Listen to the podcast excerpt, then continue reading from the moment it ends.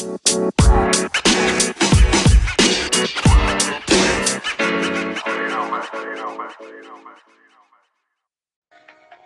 es y cómo funciona el diseño organizacional? De hecho, es una muy buena pregunta, pero para entenderlo mejor, debiste haber escuchado mi primer podcast.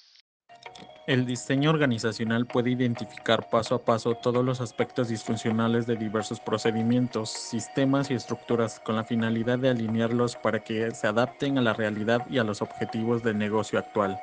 De esa forma se podrán desarrollar planes e implementar retos nuevos. Este proceso puede llegar a mejorar la parte técnica y humana del negocio.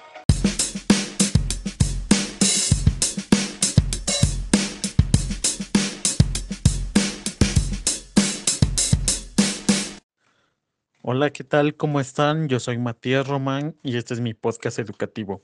Qué bueno que me acompañas porque hoy te voy a compartir un podcast que en lo personal se me hace muy interesante y espero lo sea para ti. En este segundo episodio platicaremos justamente sobre diseño organizacional, su concepto, elementos y características.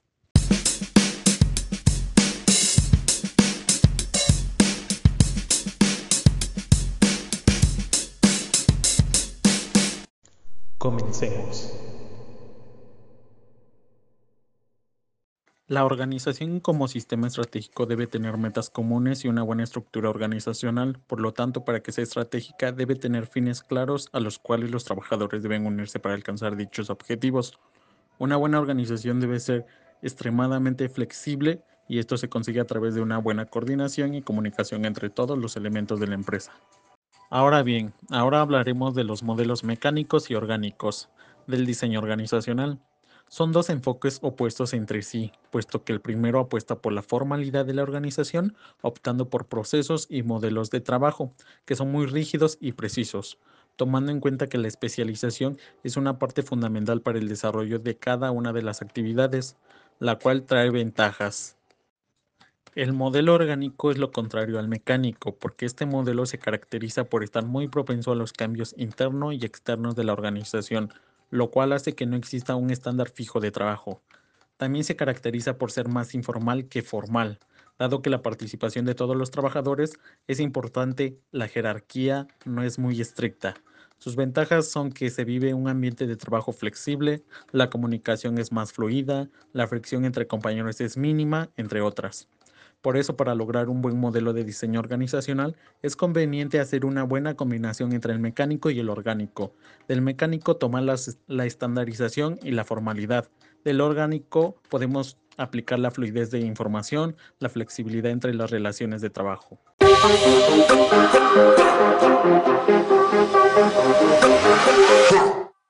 Ahora bien, ya que quedó claro lo que es el modelo orgánico y mecánico, pasemos a las teorías de diseño de contingencia. Esta enfatiza que no hay nada absoluto en las organizaciones o en la teoría administrativa, ya que todo depende del enfoque contingente, toda vez que existe una relación funcional entre las condiciones del ambiente y las técnicas administrativas apropiadas para el alcance eficaz de los objetivos de la organización. Las teorías de contingencia son teorías centradas en el estudio de las variables externas de la organización, entre las cuales se puede mencionar la tecnología, la macroeconomía, la ciencia, entre otras. Por ejemplo, el avance tecnológico ha influenciado de manera significativa para la existencia de los sistemas de organización virtual y por redes. Por ello, se debe de tomar muy en cuenta que estas teorías pueden evaluar el cambio de cada una de estas variables y hacer que las adaptaciones necesarias en la estructura organizacional para seguir con los objetivos.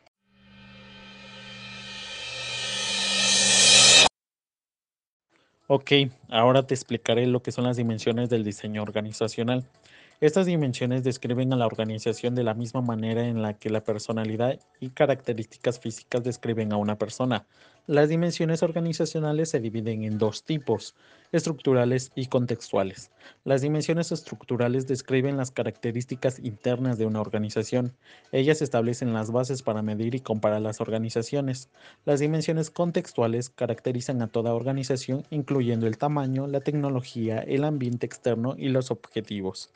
Espero ser claro en todos estos puntos y si no, puedes regresar el podcast y escucharlo las veces que quieras para un mejor entendimiento.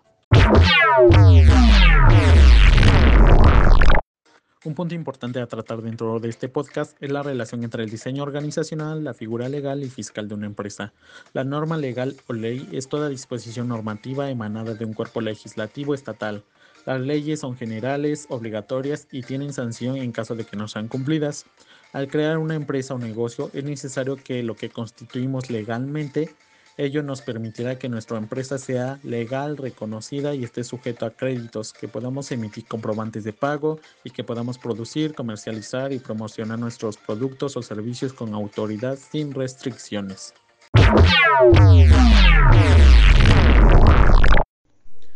Relación entre el diseño organizacional, el ambiente, tamaño y giro de la empresa. Las organizaciones grandes son estructuralmente más complejas, lo que implica además que tienen una mayor formalización y especialización que las más pequeñas. La existencia de más niveles organizacionales genera una supervisión más cercana de los trabajadores. Las grandes organizaciones requieren mayor formalización por la necesidad de tres puntos importantes. 1. Tener mayores precisiones en cuanto a la definición y desarrollo de tareas. 2. Planificar las actividades, coordinar su ejecución y realizar un efectivo control de los procesos. Y 3. Ajustar los procedimientos a los cambios tecnológicos. El ambiente interno, llamado clima organizacional, ejerce influencia directa en las actividades de la organización y caen dentro del ámbito y responsabilidad de un director y o gerentes. Además, esto hace más amena la influencia del orden y la organización.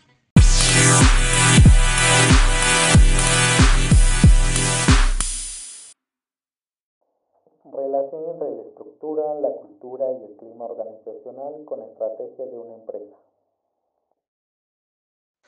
Las empresas si quieren tener éxito deben implementar estrategias que les permitan mantenerse a la vanguardia, aspectos muy importantes y que son comúnmente utilizados como estrategias para el logro de objetivos principalmente a largo plazo.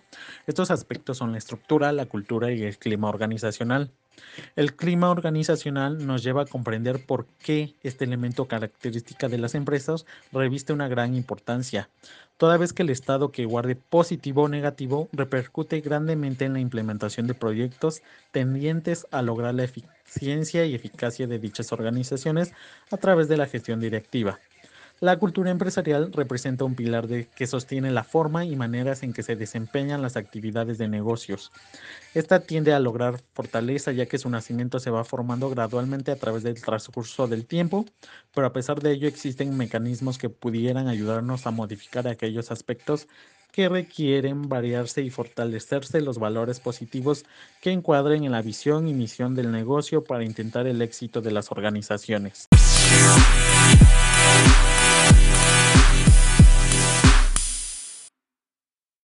Sistemas de organización. El autor Chavenato señala que las organizaciones son un sistema de actividades que están coordinadas y tienen la finalidad de lograr un objetivo en común. Asimismo, afirma que existe organización a partir de la interacción de dos o más personas. Los principales requisitos para la existencia de un sistema que sea efectivo son los siguientes. 1. Hay personas capaces de comunicarse. 2. Están dispuestas a actuar conjuntamente. Y 3 desean obtener un objetivo en común. De estos sistemas de organización estaremos hablando más detalladamente de cada uno. Línea funcional. Aquí se combinan los dos tipos de organización lineal y funcional, aprovechando las ventajas y evitando las desventajas inherentes a cada una, conservándose de la funcional la especialización de cada actividad en una función y de la lineal la autoridad y responsabilidad que se le transmite a través de un solo jefe por cada función en especial. Es una organización muy simple y de conformación piramidal, donde cada jefe recibe y transmite todo lo que sucede en su área.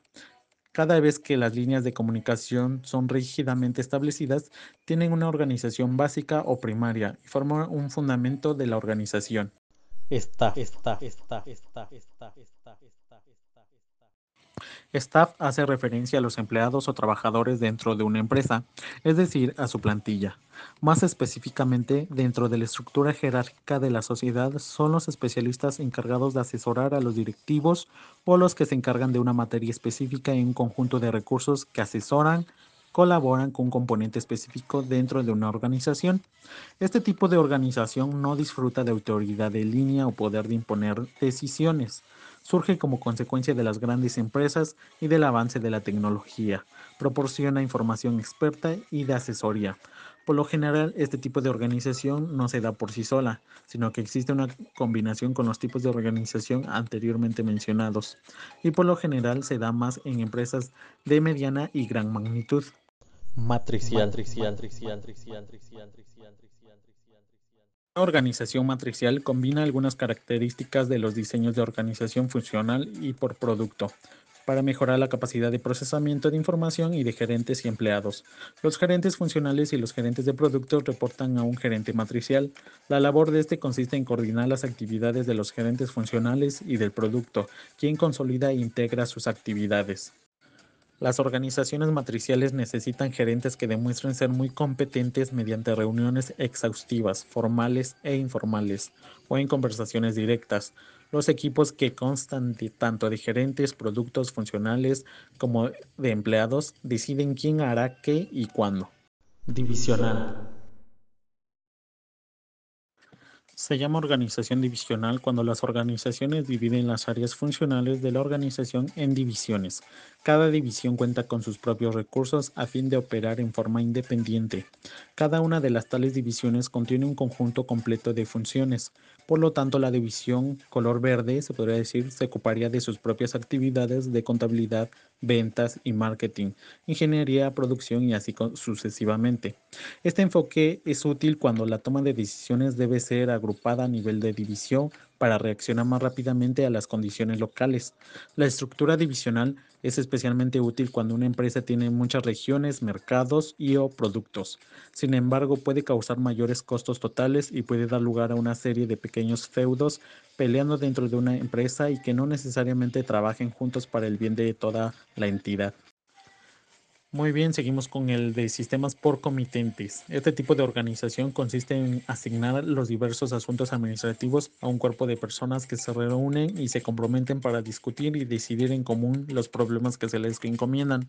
La organización por comitentes generalmente se da en combinación con otros tipos. Su clasificación es como comité directivo, representa a los accionistas de una empresa. Comité ejecutivo es nombrado por el comité directivo para que se ejecuten los acuerdos que ellos toman. Tenemos el comité de vigilancia, es personal de confianza que se encarga de inspeccionar las labores de los empleados de la empresa, el comité consultivo, integrado por especialistas que por sus conocimientos emiten dictámenes sobre asuntos que se les, se les son consultados.